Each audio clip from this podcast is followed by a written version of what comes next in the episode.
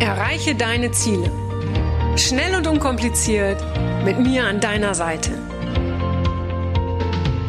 Mein Name ist Franziska Müller und herzlich willkommen zu einer neuen Folge von Rock Your Dreams. Herzlich willkommen zu einer neuen Podcast-Folge. Heute mit einem Gesprächsgast mit einer Lebens- und Erfolgsgeschichte, die uns meiner Meinung nach alle ins Handeln bringen sollte. Zu Gast ist heute Boris Grundl. Boris Grundl ist am absoluten Tiefpunkt seines Lebens äh, nicht er ist. Er hat erkannt, dass er sein Leben trotzdem oder vielleicht auch gerade deshalb selbstbestimmt und frei leben will. Im Dezember 1990 ist Boris Grundl 25 Jahre alt, sportlich, durchtrainiert und er gehört zu den 100 besten Tennisspielern Deutschlands. Ein Sprung von der Klippe verändert sein Leben von einer Sekunde auf die andere. Er ist querschnittgelähmt.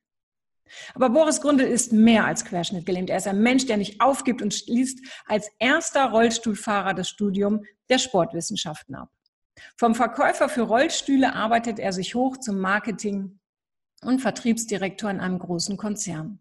Heute ist er erfolgreicher Buchautor und er gehört als Führungsexperte und mitreißender Kongressredner zu Europas Trainerelite und er leitet das renommierte Grunde Leadership Institut.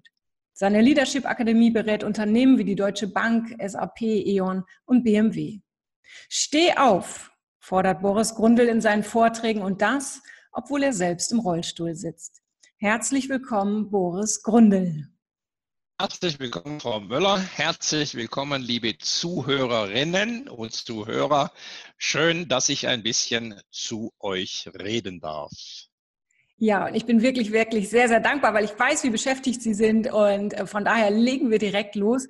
Und so die, die erste Frage, die ich mir gestellt habe, damals so kurz vor Ihrem Absprung, hat sich, hat ja alles in Ihnen gesagt, lass es, mach es nicht. Ja, also Ihr Bauchgefühl war da sehr, sehr laut. Und, ja. und trotzdem sind sie halt gesprungen. Ja. Wie wichtig ist seitdem das Bauchgefühl für Sie? Ist es noch wichtiger geworden oder also schaltet es den Kopf komplett aus oder hält es die Waage? Was, was hat es so mit Ihrem Bauchgefühl seitdem gemacht? Wenn man die Reise so beschreiben will, war das der Kulminationspunkt. Also dort habe ich noch gar nicht hingehört. Sehr kognitiv, sehr willensgetrieben, sehr ich mache das, ich ziehe das durch. Das hören wir ja auch immer. Ne? Doch das sehr männliche, sehr auch aggressive äh, äh, Element. Ne? Danach kam die Einkehr nach innen und eben diese Rückbesinnung, auch äh, nicht so sehr das Auge. Das Auge jagt ja, geht in die Welt und das Ohr nimmt ja eher auf. Man kann auch sagen, der männliche Impuls ist so das Auge und das weibliche das Ohr. Und dann musste ich erstmal aufnehmen, zuhören, in mich reinreisen, mich neu erkennen, auch neu erfinden äh, und diese Intuition dann eben auch kennenlernen. Und heute ist es in der Tat so eine Balance. Wobei der intuitive Gedanke, der, ich empfinde mich immer mehr als Artist, nicht mehr so sehr als Unternehmer. Ich war mal Führungsexperte, ich war mal jemand, der Dinge durchgezogen, umgesetzt, äh, taktiert hat, äh, ein Unternehmen gegründet hat, aber heute bin ich eher der Artist, also eher sehr im Sein und sehr in der Intuition. Das ist aber auch so eine Reise, die gerade äh, sich noch weiterentwickelt. Mhm. Ist das gerade eine neue Reise, die sich, die sich entwickelt? Ja, ganz klar, mhm. ja. Ähm, ich habe intern im Unternehmen eben wieder Leute eingestellt, die dann andere Dinge tun, so dass ich immer mehr, jetzt bin ich 53, äh, bin ja eigentlich schon durch, muss ja noch irgendwas machen. äh, äh, der, wo ganz klar kommt, das ist das, was ich noch machen soll. Mhm, mhm. Und, und haben Sie sich damals, haben Sie sich selbst Vorwürfe gemacht, dass Sie eben nicht auf sich gehört haben, dass Sie trotzdem gesprungen sind, weil Ihnen jemand gesagt hat, Mensch, jetzt zieh das halt durch? Extrem. Ich meine, wenn man so einen Unfall hat, dann liegt man ja also äh, mehrere Wochen in einem Drehbett. Und das Leben heißt nur noch Decke, Boden, Decke, Boden. Ne? Und dann wird die Welt zu Decke, Boden, Decke, Boden. Und äh, dann können Sie nachdenken äh, oder eben verzweifeln. Und ich glaube, jeder, der sich selbst in eine Situation bringt, die jetzt nicht so vorteilhaft ist, also sich selbst zerstört in einer gewissen Art, das kann man auf viele unterschiedliche Weisen machen. Man kann sich zu klein machen, zu groß machen, zu viel Verantwortung, zu wenig Verantwortung. Äh, also diese, dieses ganze Konstrukt, das wir ja alle kennen. Äh, wenn man sich selbst so gefährdet, dann äh, zweifelt man natürlich schon erstmal sehr heftig. Und es ist wirklich eine Kunst, aus diesem Selbstzweifel, den zerstörerischen, hinzukommen zu einem gesunden Zweifel, ja, der mich heute trägt. Ähm, das war auch eine Reise, ja. Wie, wie, wie sind Sie dahin gekommen? Ich weiß gar nicht, ob man das überhaupt in ein paar Sätzen sagen kann, aber wie, wie sind Sie rausgekommen aus dieser Selbstvorwurf-Spirale erstmal, um auch, um dann zu sagen, hey, okay, ich, ich, weiß nicht, was Sie sich gesagt haben, vielleicht haben Sie gesagt, ich kann es nicht mehr ändern, was auch immer. Wie sind Sie da rausgekommen? Also es gibt zwei Ebenen. Einmal natürlich dieses, man redet sich ein, ich komme damit klar, kommt aber nicht damit klar. Ne? Das ist wie so ein Beziehungsende, ja, und innerlich ist man Häufchen Elend. Man redet sich das ein. Das ist schon mal okay. Dann muss aber die tatsächliche Transformation äh, äh, stattfinden, also die wirkliche Überwindung. Und das war auch so interessant, als ich aus der Klinik rauskam. Ähm, es war so, ich war neun Monate in der Spezialklinik. Äh, dann habe ich ein, ein, Kind getroffen, dort wo ich früher ähm, gewohnt habe. Und dieses Kind lief zu mir so wie früher, weil wir öfters gespielt haben und hat mich dann im Rollstuhl gesehen und hat dann den Satz gesagt, sitzt du jetzt dein ganzes Leben im Rollstuhl? Und ich hatte gedacht, ich hätte das Thema durch. Aber als das Kind das gesagt hat, hat es mich nicht auf der intellektuellen, sondern auf der emotionalen Ebene getroffen. Und ich wusste, ich war da noch nicht durch. Also die tatsächliche Transformation findet nach dem Erkennen intellektuell, dann kommt das Anerkennen emotional. Und dann kommt wieder dieses Runtersacken ins Unbewusste, dass das Thema sich wirklich aufgelöst hat. Und äh, das müssen wir mal genauer beobachten in verschiedenen Bereichen. Hier in meinem Bereich Rollstuhl habe ich das natürlich in verschiedenen Phasen gehabt. Aber ich kann ja nicht sagen, das ist jetzt komplett durch. Es ist immer wieder je nach Lebensphase was passiert hat das auch eine andere Bedeutung. Aber generell ist es dann so, wenn unsere Lebensergebnisse so eindeutig sind, dass sie entstehen, ohne dass wir nachdenken, dann haben wir die unbewusste Kompetenz. Dann ist es wirklich transformiert. Und sonst sind wir gerade noch irgendwo auf diesem Weg von Erkennen, Anerkennen, äh, Transformieren. Das zeigt sich dann durch Ergebnisse. Sprich bei mir, dass ich wirklich geistig die Behinderung im Grunde kaum mehr präsent habe und damit auch die anderen sie nicht in mir sehen. Was ja das Interessante? Es gibt wenige, die auf der Bühne behindert sind in Deutschland und sehr erfolgreich. Äh, kaum jemand kann man sagen. Der Grund ist der, weil so eine Einschränkung dann, wenn die auf der Bühne mitschwingt, ja, ist die Wirkung dementsprechend schwach. Ja, es ist ganz spannend, was Sie gerade gesagt haben. Seitdem es bei mir geistig nicht mehr präsent ist, ist es auch bei den anderen nicht präsent. Und, und wie viele Menschen hadern mit sich, haben Selbstzweifel, finden sich zu dick, zu dünn, weiß der Himmel, äh, und denken, dass die anderen genau das Gleiche über sie denken. Und das finde ich an dieser Stelle irgendwie sehr, sehr spannend. Wie sind Sie damals mit Bewertungen generell umgegangen? Gibt es heute noch Bewertungen überhaupt oder ist das Thema wirklich durch? Ich werde jetzt mal ein bisschen sehr konkret und auch sehr unbequem. Oh, super. Äh, Männer verdienen mehr wie Frauen. Behinderte verdienen weniger wie Frauen. Das heißt, ich bin noch eine Mehrrandgruppe als Frauen. Und ich habe mal festgestellt im Behindertensport oder auch als ich dann gearbeitet habe oder auch meine Anerkennung als Führungsexperte, dass ganz viel ich in dem Kontext Rollstuhl gesehen werde, also als Randgruppe. Und damit ist es sehr schwer respektiert zu werden. Das heißt, das Bild auf mich als Randgruppe Behinderter ist das Diskriminierende.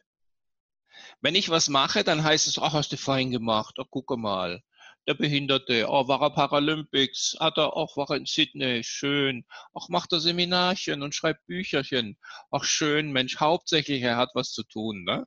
Hauptsache er ist beschäftigt. Ich sag's Ihnen, abartig. Ja.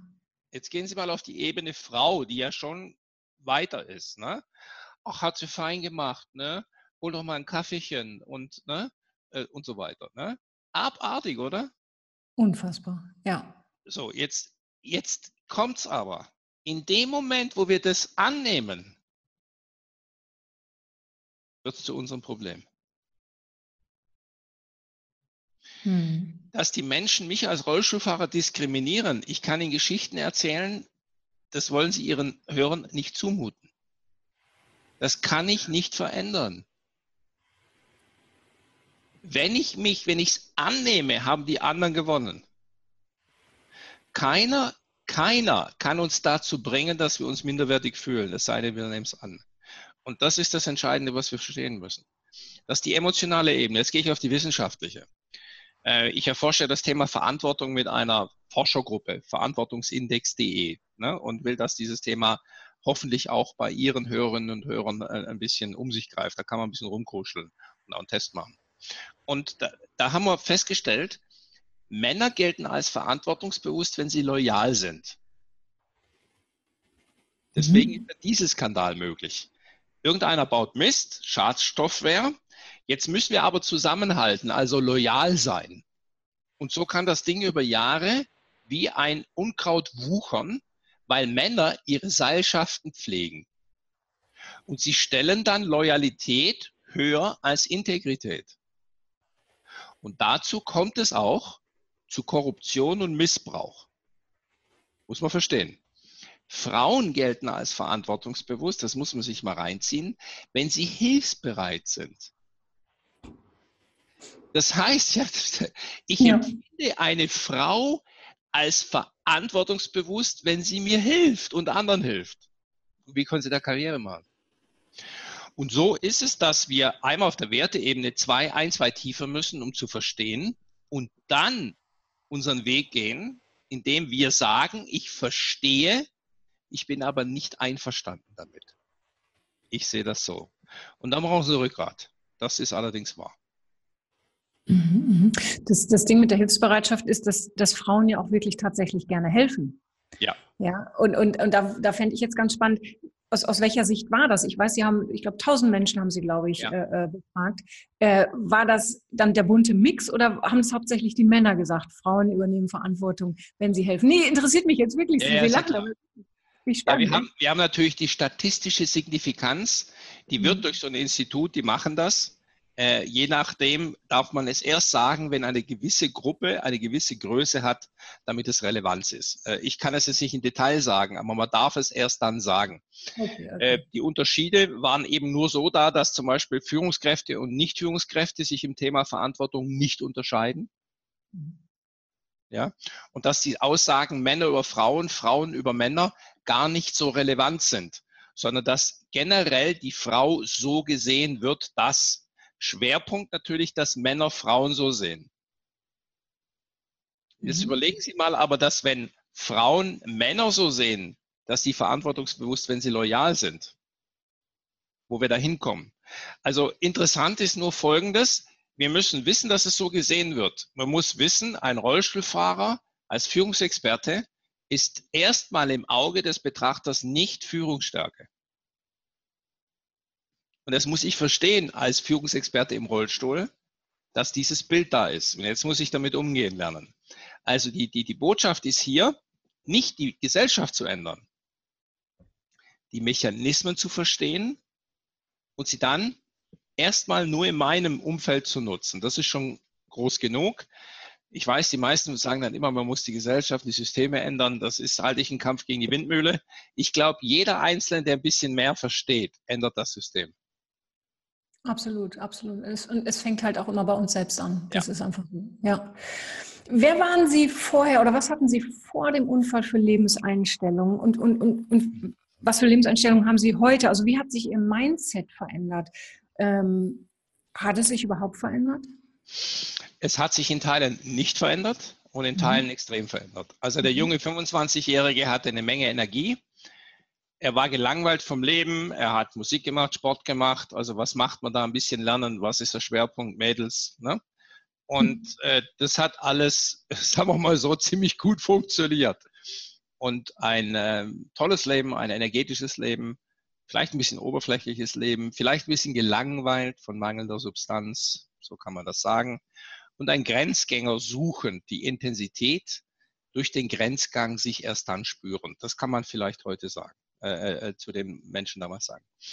Heute ist es doch sehr, sehr vergeistigt. Also ich sitze nicht auf dem, auf dem Kissen und, und, und denke äh, nur mein Leben daher, natürlich sehr präsent lebend, aber doch sehr mit ähm, allgemeinen tiefen Gedanken beschäftigt, in der Hoffnung, die annehmbar für Menschen aufnehmbar zu machen, dass sie davon äh, profitieren. Und das ist ja auch ein bisschen Unterschied gegenüber vielen Trainer-Coaches, die so im, im Markt sind, dass ich wahrscheinlich ein bisschen intensiver und anstrengender bin, wie viele andere.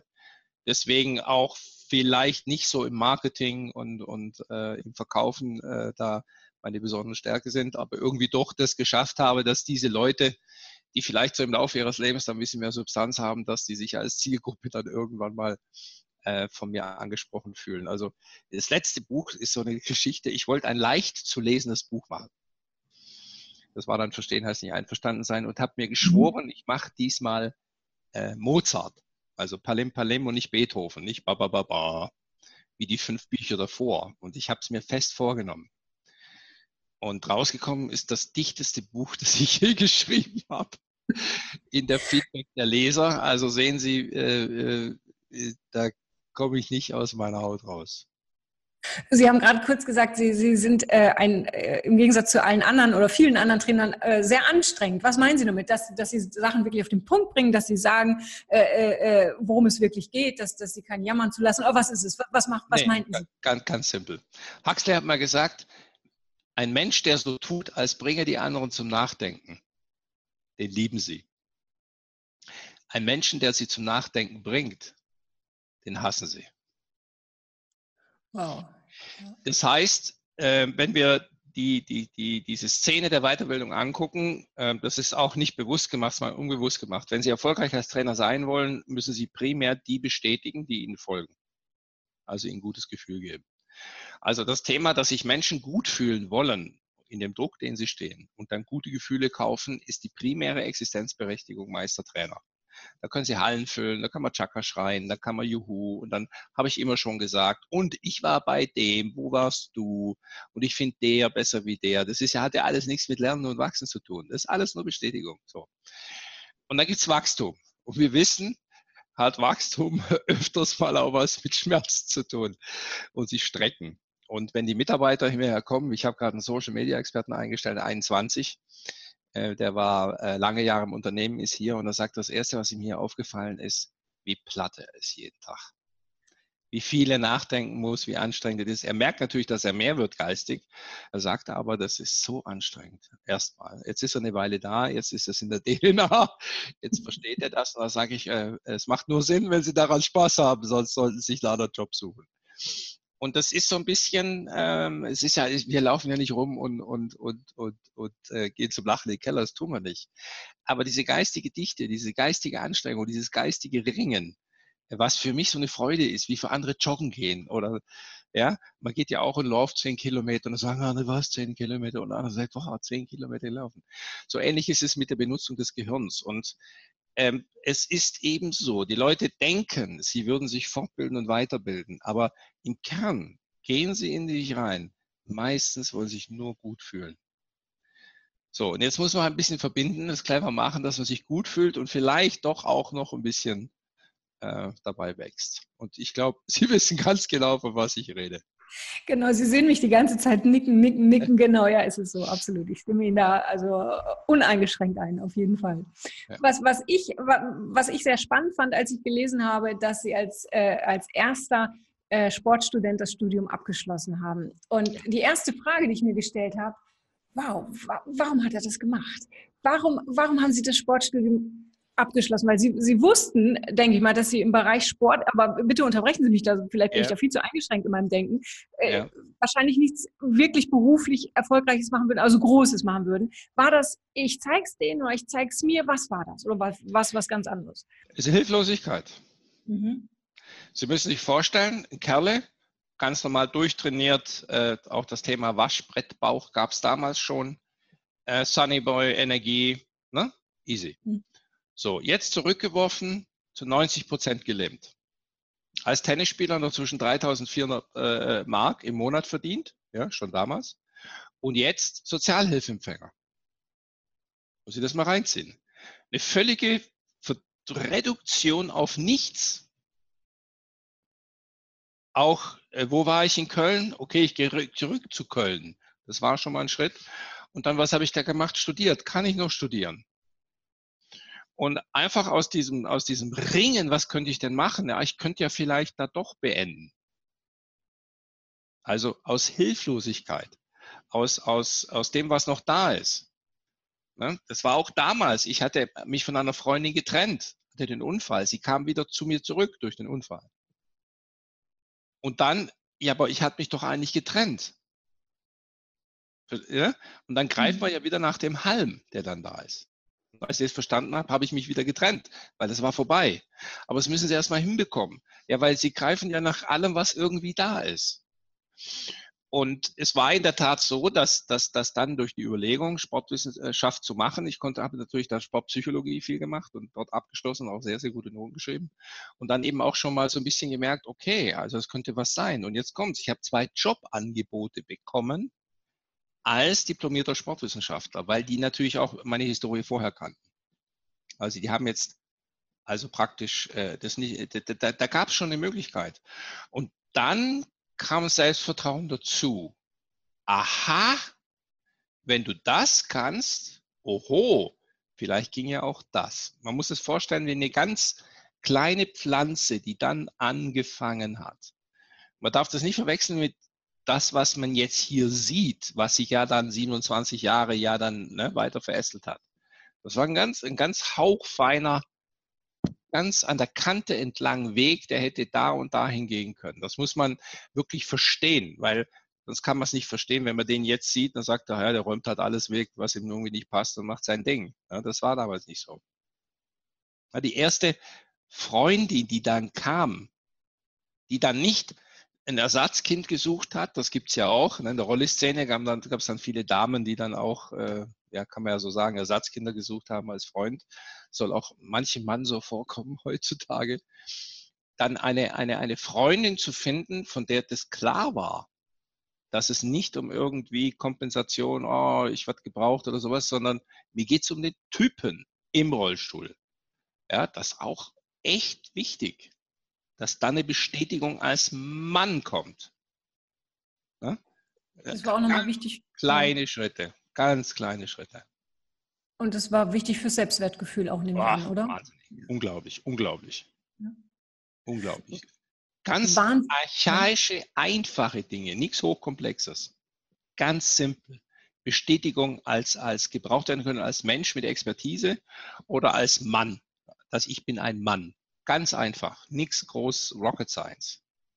Mhm. Und waren Sie damals, gab es Momente, in denen Sie neidisch waren auf andere, auf, also auf die, auf, also die, die gesund waren? Gab es solche Momente? Es ist jetzt was, das habe ich nicht zu verantworten, das hat der liebe Gott mir gegeben. Ich bin, bleib wirklich bei mir. Mhm. Das, ich bin da so, so, so, so, so, so froh und dankbar.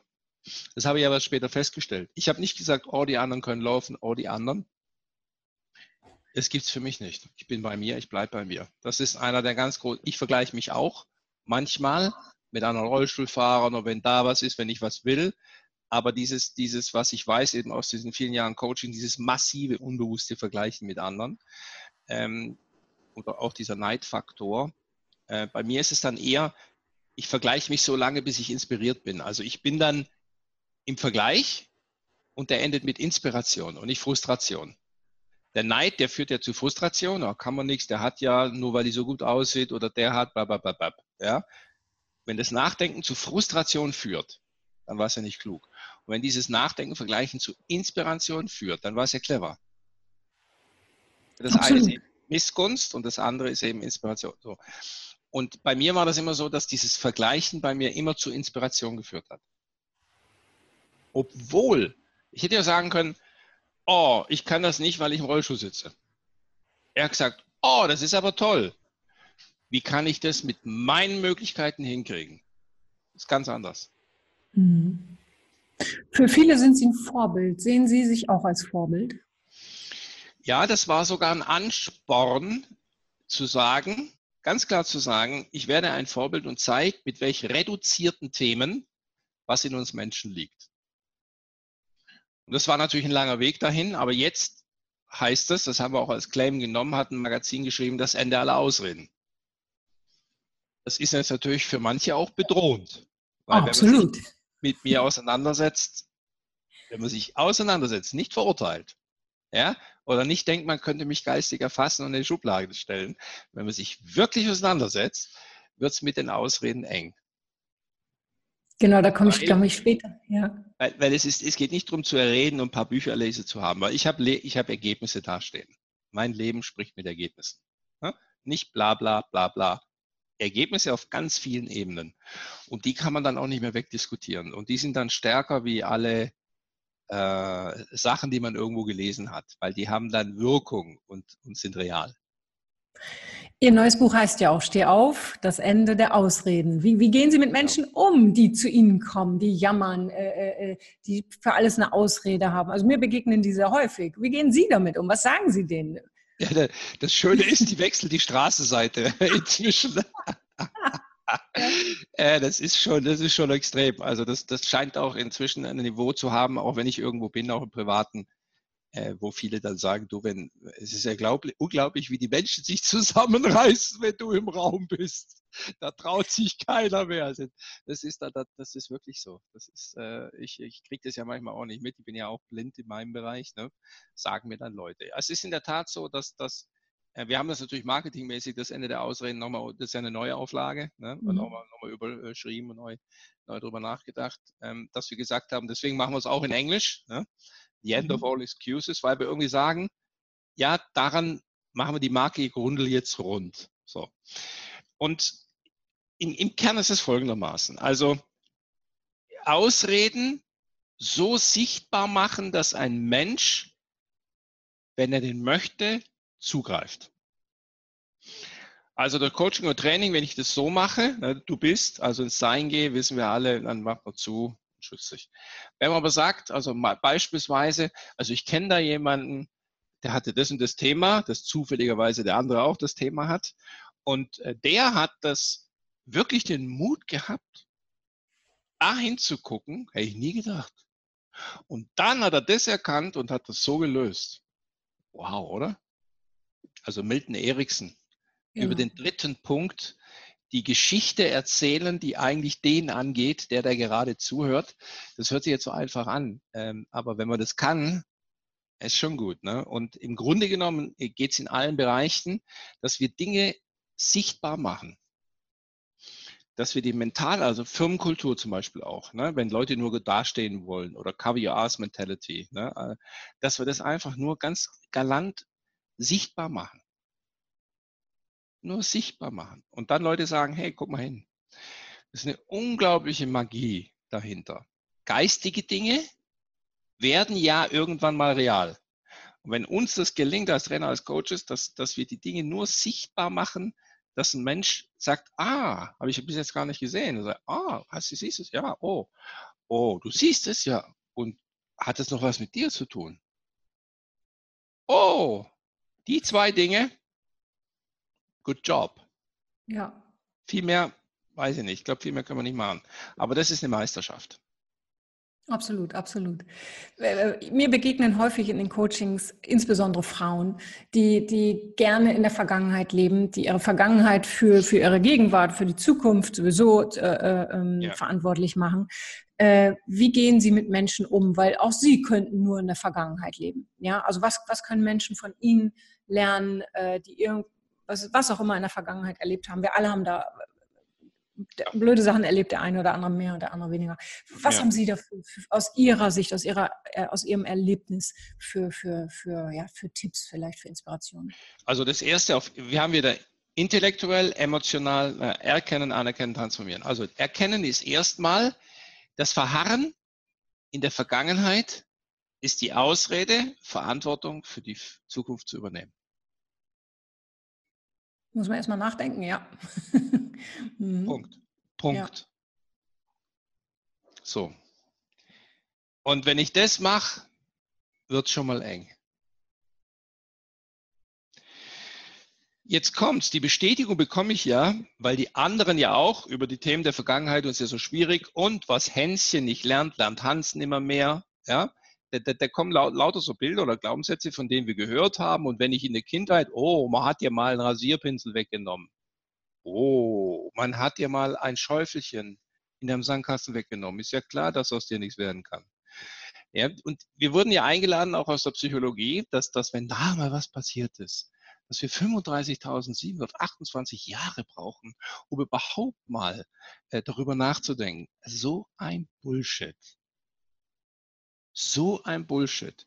Erstens mal Angst vor Verantwortung für die Zukunft.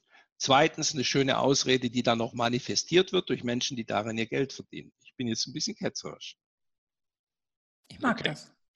Und jetzt, wenn wir jetzt mal einfach mal darüber nachdenken, können wir es mal simpel machen. Wir alle haben ein Hauwerk aus der Vergangenheit, okay?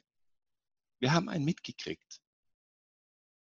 Wir hatten die Eltern so, die Brüder so, wir waren erstes Geschwister, mussten uns durchsetzen, dann waren wir Sandwich, konnten links und dann waren wir das dritte, waren wir das Nesthäkchen. Dann hatten wir einen Vater, der hat vielleicht, oder eine Mutter, ja, aber das ja, ja, ja, ja. Punkt. Wir haben alle einen mitgekriegt. So, jetzt kommt's. Wir haben aber auch andersrum andere Sachen mitgekriegt. Erwachsen werden heißt anerkennen, wir haben Dinge, die hilfreich sind, mitbekommen und nicht so. Und jetzt müssen wir die nicht so transformieren. Relativ simpel. Jetzt sind wir geistig erwachsen, nicht körperlich, nicht biologisch, geistig. Und da brauche ich den Mut, meine Ausreden anzugucken. Ist doch interessant. Die Leute sind jung, laufen dann weg, dann sind es die Hormone, die uns führen, Männer wie Frauen. Ja, ob Testosteron oder Östrogen ist eigentlich auch wurscht. Und dann fangen wir an, langsam nachzudenken, dann werden uns ein paar Sachen klar und dann geht es an dieses geistige Thema. Und dann geht es darum, Verantwortung wirklich zu übernehmen über Prägungen, die wir hatten, nicht hatten oder wie auch immer, die aufzulösen. Und es ist deswegen so wichtig, weil alles, was wir nicht lösen, wir geben an die nächste Generation unsere Kinder weiter. Wer da mal hingucken mag. Unsere Eltern haben sich entwickelt. Was sie nicht geschafft haben, geben sie an uns weiter. Was wir nicht schaffen, geben wir an unsere Kinder weiter. Wenn wir unsere Kinder inspirieren wollen, dann dadurch, dass wir uns entwickeln. Relativ Absolut. simpel. Absolut. Ähm, wie, also viele gerade, die, die sich frisch selbstständig machen oder überhaupt die selbstständig sind, äh, geben ja gerne mal so nach, nach der ersten und nach den ersten Niederlagen auf. Sie bleiben da nicht dran. Ja, sie stecken den Kopf in den Sand. Äh, wie gehen Sie heute mit Niederlagen um? Also, vorausgesetzt, Sie haben überhaupt noch Niederlagen. Ja, es gibt ja auch keine Niederlagen. Um Gottes Willen, ich im Kopf und Kragen. Aber ich sag mal so, wenn Sie jemanden kennen würden, ja, was würden Sie dem genau. empfehlen, wenn Sie ihn kennen würden, der Niederlagen? Eriksen, wenn es jemand gäbe, der noch Niederlagen genau, hätte. Genau, genau. Also erstens mal, ähm, wer bezahlt Erfolg mit Niederlagen? Mhm. Punkt. Punkt. Ja. Es gibt keine Abkürzung. Punkt. Ähm, es geht nicht darum, Niederlagen sind ja auch Fehler. Okay? Deswegen muss man bereit sein, und das ist das Schmerzhafte, alles zu geben, weil wenn ich jetzt, ah, so geht's, ah, so geht's, und jetzt gebe ich alles und bumm, kriege ich eine Niederlage. Ne? Bang, tut weh. Und jetzt passiert's. Erstens alles geben, zweitens Niederlage ist da. Niederlage heißt nicht nie, sondern so nicht oder noch nicht. Jetzt haben wir die Antwort. Kopf in den Sand heißt, ich denke, Niederlage heißt nie. Ich bin ein junger Kerl, gehe in die Disco tolle Frau. Wow, ich gehe hin. Ja? Sie sagt, ah, ah.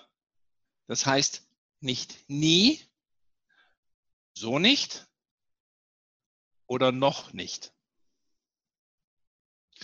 So nicht und noch nicht bringt mich Lernen aus Niederlagen, aus Fehlern. Das muss man verstehen. Wir brauchen auch nicht eine Fehlerkultur. Fehler sind scheiße. Wir brauchen eine Fehlerlernkultur. Kultur. Krisen sind nicht Chancen, Krisen sind Scheiße. Eine Krisenlernkultur ist das, was wir brauchen. Im Wording aufpassen. Und deswegen geht es auch nicht darum, Fehler zu machen, sondern eine Fehlerlernkultur. So nicht oder noch nicht. Kopf in Sand heißt nie. In dem Moment ist es nie daraus geworden. Und dann gebe ich auf. Und das muss man wirklich tief verstehen. Tief, ganz tief. Und ich habe jeden Tag viele Niederlagen. Heute. Ich habe so viele Ideen und vor und scheiter so viel. Das meiste ist, dass ich immer warten muss. Ich komme vor wie ein Skifahrer, wo die anderen kommen, wo sind sie, wo sind sie, wo sind sie, wo sind sie. Und wenn sie da sind, will ich weiterfahren. Dann sagen die anderen, ich brauche eine Pause. Und dann sage ich, aber ich hatte doch eine Pause schon. Also im Grunde genommen jetzt genau zuhören heißt für mich Großdenken, permanent leiden. Ich nicke gerade, ihr seht mich nicht, ich nicke gerade und denke nach. Lass auf hohem ja. Niveau, ja. auf hohem Niveau leiden können und warten können. Und dabei den Glauben nicht zu verlieren. Und ich hasse, hasse, hasse, hasse Niederlagen. Und ziehe sie mir jeden Tag rein. Es verstehe, wer will die, die erzählen nie Niederlagen, immer nur Siege, die verkaufen wieder Folgendes. Sie sagen, ich lade dich zum Denken ein. Will den gutes Gefühl. Da, wo ich bin, gibt es keinen Schmerz mehr. Folge mir. Wäre einfach. Damit füllt man Stadien. Ja, aber es ist nicht so einfach. Ja. Ja, es ist nicht so. Ist so. Es kann aber trotzdem ja. Spaß machen. Da sagen die meisten irgendwie, ja, aber muss das denn sein? Ja! Ja. Sie, Sie schreiben, Entschuldigung, wollten Sie noch was sagen? Ich wollte Sie nicht unterbrechen. Das ist so, äh, äh, wie soll ich nochmal sagen? Wie kann man Menschen dazu einladen und sagen, dieses geistige Wachsen, dieses Anstrengen, dieses Rinnen kann Spaß machen? Wenn die erstmal diese ganz primitiven 0815-Hürden überwunden haben. Und wer das nicht hinkriegt, wird kein Unternehmer. Nee, never. Oh. Was wäre eine 0815-Hürde für Sie gerade? Zum Beispiel äh, äh, zu sagen, wenn, das, wenn du diese, dieser Punkt, dann hast du es geschafft. Das ist ja immer so, wenn du das, dann hast du es geschafft. Das ist aber wie Mull. Du musst nur über diesen Berg und dann wird alles leichter. Nee, du hast dann mehr Verantwortung. Also du lernst mit der Verantwortung umzugehen und dann lernst du mit der Verantwortung umzugehen und dann lernst du mit der umzugehen. Also du wächst und denkst, super, das kann ich jetzt und dann kommt in die Ecke mehr Verantwortung und dann wächst du weiter. Ich muss das Wachstum an sich lieben lernen. Das geistige Wachsen an sich ist das. Und nicht der Illusion, ja, wie bei Hannibal, der mit den äh, äh, Elefanten über, über die Alpen gegangen ist. Auf der anderen Seite ist Italien und das ist die Sonne und da ist nur Honig und Milch. Und dann nehmen viele ihren Guru und gehen über den Berg und sagen, ha, und jetzt wird alles leichter. Das ist, ähm, wann hatten Sie, Herr Gundel, wann hatten Sie es geschafft mit Ihrer Behinderung? Wann war es durch? Nie. Ich lerne nur in dem Kontext der Themen, die sind, besser damit umzugehen. Bist du weiter, hast du mehr Verantwortung, hast du mehr Druck, musst du, da, du musst nicht nach einem einfacheren Leben schreien, sondern nach einem Geist, ja, der die Einfachheit jenseits der Komplexität sehen kann. Wie wichtig ist all dieses für Führungsqualitäten oder für Führungsmenschen? Also, Sie haben ein Buch geschrieben, Leading Simple, Führung kann so einfach sein.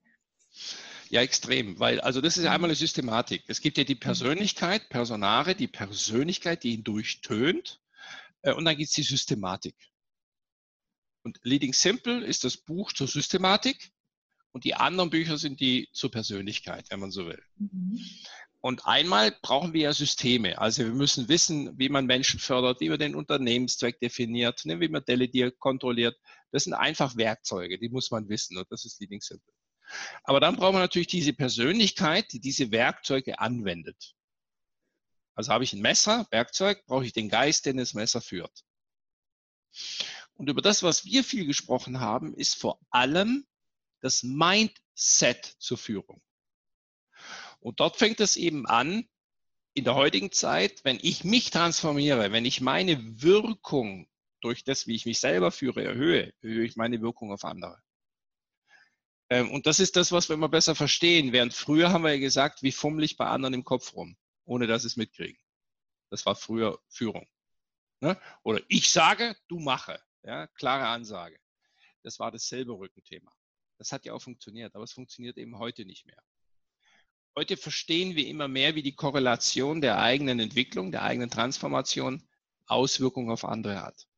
Deswegen wissen wir, dass die beste Art, Kinder zu erziehen, ist, sich selbst als Eltern zu entwickeln. Weil wir auf der unbewussten Ebene viel mehr kommunizieren wie auf der bewussten. Und das muss man halt erstmal verstehen. Und das sind wir gerade dabei zu verstehen. Und dann müssen wir auch lernen, dass zum Beispiel das Internet, die Art der Kommunikation des Austausches, dass wir es nicht verteufeln, sondern dass wir diesen Raum, das jetzt durch das Internet ermöglicht wird, als Ergänzung zu allem empfinden, was jetzt da ist. Und wenn wir das verstehen, dann verstehen wir nicht, dass das Internet uns führt, sondern dass es ein weiterer Diener ist, unser Leben noch bewusster, noch klarer zu nutzen. Und dann kommt diese Faszination der digitalen Medien zum Beispiel. Das lerne ja ich jetzt auch gerade zur Ergänzung in meinem Wirkungskreis so langsam, äh, wie man das nutzen kann. Mhm. Und, und Sie schreiben ja in dem Buch, Führung kann so einfach sein. Ähm, wenn wir jetzt mal speziell an, an, an Frauen denken, weibliche Führungskräfte, wie können die, wie können die sich einfach machen oder was machen sie sich häufig schwer? Ganz, ganz, es gibt, ich mache es jetzt platt, aber das macht es plakativ, das macht es ja mhm. klar. Ne? Sie sagen einem Mann, kannst du das? Sagt er, ja. Auch wenn er gar nicht weiß, wie. Er hat auch nicht die Kompetenz. Ja. ja. Da sagen Sie einer Frau, Frauen haben erwiesenermaßen, wir wissen es, um zu 17, 18 Prozent im Durchschnitt mehr Kompetenz als Männer, gibt Statistiken in der Ausbildung, Frauen sind klügen wie Männer, machen wir es kurz. Da sagen Sie eine Frau, kannst du das? Dann sagt sie, äh. ja. Der Mann, sie, da sagt man, okay, gib's ihm. Frauen haben den Hauptpunkt, jetzt kommt's, sich selbst die Erlaubnis zu geben, andere zu führen. Das ist das Problem der Frau. Die Frau wird genährt vom Perfektionismus, vom Gefallen wollen, vom, ne, es gibt wunderschöne Frauen, die haben da einen Pickel und weil sie einen Pickel haben, ist alles Pickel. Das glauben sie gar nicht. Ein Mann hat einen Ranzen und sagt, siehst du gut aus, er geht ins Spiegel und boah. Ja? Mhm. Und natürlich hat dieses Selbstverständnis mit der Prägung und so weiter und so weiter zu tun. Ja? Und dieses Selbstverständnis äh, wünsche ich Frauen, sich selbst die Erlaubnis zu geben, Menschen zu entwickeln. Und nicht, mir fehlt es noch, dann kann ich entwickeln. Das Eingeständnis der, Un der, der, der Fehlbarkeit, dass es das Scheitern heißt. Führen heißt Scheitern. Kinder erziehen heißt Scheitern. Eine Beziehung führen heißt Scheitern. Jetzt muss man lernen, wenig zu scheitern, dann ist es schon richtig gut. Frauen neigen unter diesem äh, Perfektionismus, machen zwei Fehler, sagen, oh, ich kann keine Menschen entwickeln. Ne? Während der Mann sagt, oh. Das ist ein so primitives, einfaches Unterscheidungsmerkmal, sich selbst die Erlaubnis zu geben. Ja, absolut. Ja, also, und, und ich rede auch nicht von Männern und Frauen in dem Sinne vom Geschlecht. Wir geht es ums Prinzip eher. Was wir brauchen in der Zukunft ist das weibliche Prinzip. Nicht das weibliche Geschlecht. Das wird natürlich vom Geschlecht meistens getragen. Das stimmt schon. Aber wir Männer müssen von Frauen lernen. Wir müssen nicht nur auf die Jagd gehen, das männliche Prinzip in die Welt jagen. Das weibliche Prinzip ist das Ohr, das Aufnehmen. Wir müssen aufnehmen lernen. Wir müssen die Welt reinholen lernen. Das ist die Stärke der Frau. Und dann können wir ja wieder jagen mit diesem Wissen. Und umgekehrt, die Frauen müssen natürlich aufnehmen, das können sie, aber sie müssen vielleicht auch jetzt jagen lernen. Also muss die Frau auch vom Mann lernen, wenn ich auf der Prinzipienebene das so vereinfacht darstellen darf. Ohne damit gleich die Kritik auszulösen, was ich jetzt nicht erwähnt habe. Nein, ich, ich mag es immer sehr, sehr simpel, weil das ist das, das, was haften bleibt. Das ist das einfach, was wir mitnehmen. Ist alles schon sehr kompliziert. Das muss gar nicht sein. Ich finde es wunderbar. Herr, Herr, Herr Grundl, was bedeutet für Sie Glück? Glück, ich mache es mal an einem Reim fest, der dann den äh, tiefer Zuhörenden hoffentlich mit einer Erkenntnis übrig lässt. Glück ist nicht zu tun, was ich will. Glück ist zu wollen, was ich tue. Je mehr ich lerne, zu wollen, was ich tue, umso mehr kann ich tun, was ich will.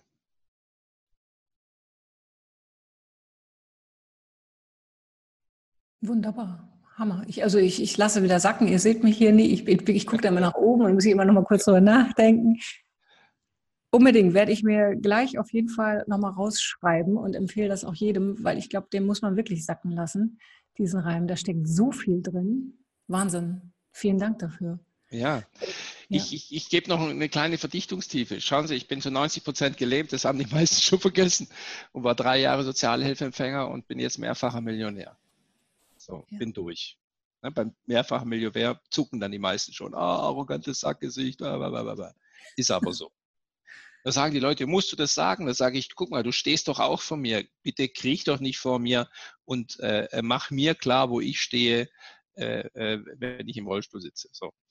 Äh, wenn, ich das, wenn ich das so sage, heißt das, ich kann ganz viele Wege nicht gehen. Ja, kürzlich war ich bei einem Empfang, da waren Stehtische. Nehme ich nicht persönlich. Da ist eine Treppe. Ich kann so viele Dinge nicht tun. So viele Wege bleiben mir verschlossen. Und dann gibt es ganz viele Wege, die für mich da sind. Und das ist der Aphorismus, der übrigens meiner ist. Ja? Wenn ich mhm. lerne, diese Wege gerne zu gehen, die mir möglich sind und sie lieben lerne, dann kann ich auch irgendwann mal nur noch das machen, was ich will. Und erfüllt auch immer noch mehr mich zum Ausdruck bringen. Wenn Sie, wenn Sie die Uhr nochmal zurückdrehen könnten, würden Sie, würden Sie den Unfall ungeschehen machen wollen oder sagen Sie, nee, es ist alles gut so, wie es ist, sonst wäre ich nicht da, sonst wo ich bin, sonst wäre ich nicht der, der ich heute bin. Wenn Sie die Möglichkeit hätten. Wenn der Preis war, das, was ich heute machen darf, war der Preis zu springen, mhm. würde ich wieder springen. Mhm.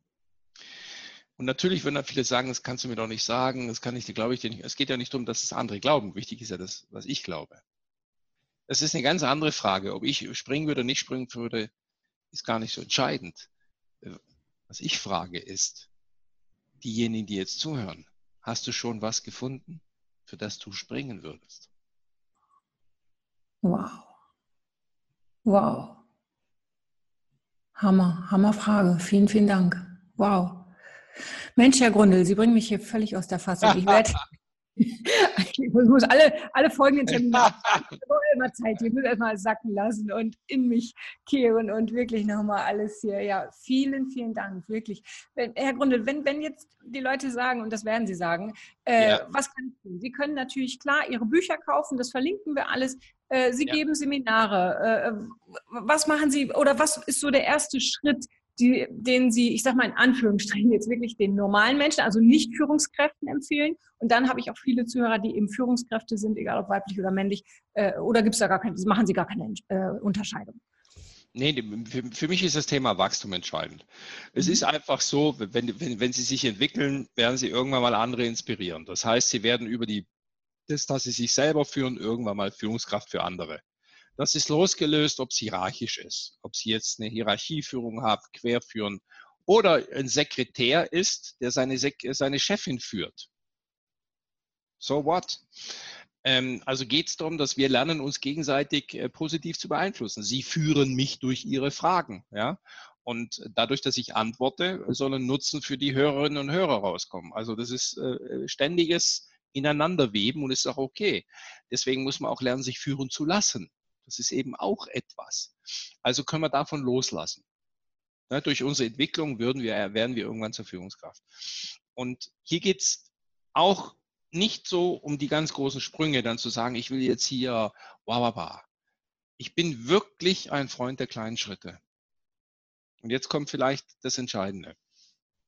Was viele falsch machen, ist, dass sie sich im nächsten Wachstumsschritt im Interessenbereich verrennen anstatt im Einflussbereich. Also ein Interessenbereich ist etwas, was mich emotional richtig mitnimmt, ich es aber nicht beeinflussen kann. Beispiel, mein Chef macht immer. Kannst du es beeinflussen, ja oder nein? Kann ich nicht? So what? Und wenn ich weiß, wo mein Einflussbereich ist, wirklich authentisch, und ich war mal im Drehbett, Decke, Boden, Decke, Boden, das war mein Einflussbereich, ich konnte sagen, kannst du mich drehen. Und heute rede ich über Millionenbudgets für Fortbildung, für Transformation von Führungsteams. Da ist dazwischen eine kleine Entwicklungsspanne. Und die kommt das, sieh deinen Einflussbereich. Nimm den Interessenbereich zur Kenntnis. lass den Interessenbereich emotional nicht an dich ran. Und wenn du in deinem Einflussbereich bleiben lernst, wirst du den nächsten Wachstumsschritt machen. Der Satz ist, konzentriere dich auf das, was da ist und mach daraus mehr. Die meisten Menschen verlieren sich emotional im Interessenbereich. Und warum? Weil es die anderen auch machen. Und dann reden alle über ihren Interessenbereich und können ihn nicht ändern. Und wissen Sie, das ist auch eine, eine Ausrede, nicht Verantwortung zu übernehmen, weil die anderen es auch machen. Und der Durchschnitt redet so. Und dann kommen sie zusammen und regen sich über Sachen auf, die sie nicht ändern können eine bessere Definition für Blödheit und Dummheit hoch 10 gibt es nicht. Ich nenne es Kakerlackentreffen. Es sind simple Unterscheidungen. Warum muss ich mich irgendwo mit jemandem treffen, über Dinge zu reden, wo wir keinen Unterschied ausmachen können? Ja, die Frau Merkel soll. Die Frau Merkel macht schon ihren Job, die ist schon da. Lass sie mal machen. Denk ein bisschen nach, lerne und dann geh in deinen Einflussbereich. Wünsch dir nicht, dass deine Kinder von deinen Lehrern erzogen werden. Werden sie nicht. Mama mia, da machen wir so, das ist ein Prinzip, da machen wir so viele Fehler. Wo ist dein Einflussbereich? Was ist der nächste Unterschied, den du machen kannst? Und dann Schritt für Schritt. Ich bin jetzt 27 Jahre im Rollstuhl. Und das Drehbett hat angefangen und ich bin jetzt da ich kann kleine Schritte gehen. Ich mache ich mach nicht Riesenschritte, mache ich nicht. Aber ich gehe konsequent weiter. Es gibt andere, die manchmal so, wow, gibt's ja. Bang, die sind so da und bang, sind so weg und bang, das ist mir, bei mir geht's, mein Leben geht so. Und da am Anfang ist nicht viel passiert. Aber jetzt geht's immer mehr, immer mehr und es wird jetzt immer, und man merkt richtig, Jetzt ist so viel Substanz an und man merkt richtig, was da jetzt noch an Wucht kommt, auch beruflich. Das merke ich eben auch, äh, äh dass ich eben gerade anfange. Ich bin 53, muss ja noch was machen. Ich habe das Gefühl, ich fange an. Da, wo andere längst aufhören würden, fangen ah, sie ja. erst an. Das ist eine geile Einstellung. Ja, ah, ja. also ich habe ich hab das Gefühl, so langsam blicke ich es. Herr Gundel, ich danke Ihnen von Herzen. Es war sehr cool. Die Zeit ist wie im Fluge vergangen. Vielen, vielen Dank. Und ich Freut weiß, mich ja, wirklich, dass, dass alle da ganz viel für sich mitnehmen und ich an erster Stelle auf jeden Fall. Und ja, wir packen alles in die Show Notes, äh, was wir da nur reinpacken können. Und äh, ja, wirklich von Herzen danke. Wirklich. Vielen, vielen Dank. Und wenn jemand einfach was machen möchte, verantwortungsindex.de reingehen, bitte mitempfehlen. Wir nehmen die Daten und wir erforschen das Thema Verantwortung. Es ist alles, äh, da gibt es keine Namen, kein Nix, aber wir brauchen den, den, den, äh, das Volumen, um immer mehr Verantwortung zu verstehen. Da kann man reingehen, auch lesen, äh, auch die, die, die, die, die Forschungsergebnisse runterladen, äh, so dass wir kollektiv einfach immer besser Verantwortung verstehen. Ich glaube, darum geht's. Genau, verlinken wir auch auf jeden Fall, auf jeden Fall, weil ich weiß, dafür brennen sie. Das spürt man auch mit, mit allem, was hier durch den Monitor mir entgegenschwappt an Energie. Auf jeden ja. Fall. Also, Herr Grunde, vielen, vielen Dank und ja, mehr bleibt mir gar nicht so zu sagen. Ich kann nur Danke sagen, weil ich immer noch ganz, ja, ganz Alles Gute, alles Gute. Und der Abschlusssatz ist bei mir immer, werden Sie der beste Mensch, der Sie sein können. Alles, alles Gute. Das wünsche ich Ihnen auch. Alles Liebe. Tschüss. Das war's auch schon wieder mit dem Rock Your Dreams Podcast. Wenn dir das gefallen hat, dann lass mir doch dein Abo da und gib mir gerne eine 5-Sterne-Bewertung. Ja, und wenn du weitere Themenwünsche hast, dann schreib mir gerne an podcast.franziska-müller.com. Bis zum nächsten Mal. Ich freue mich auf dich. Deine Franziska Müller.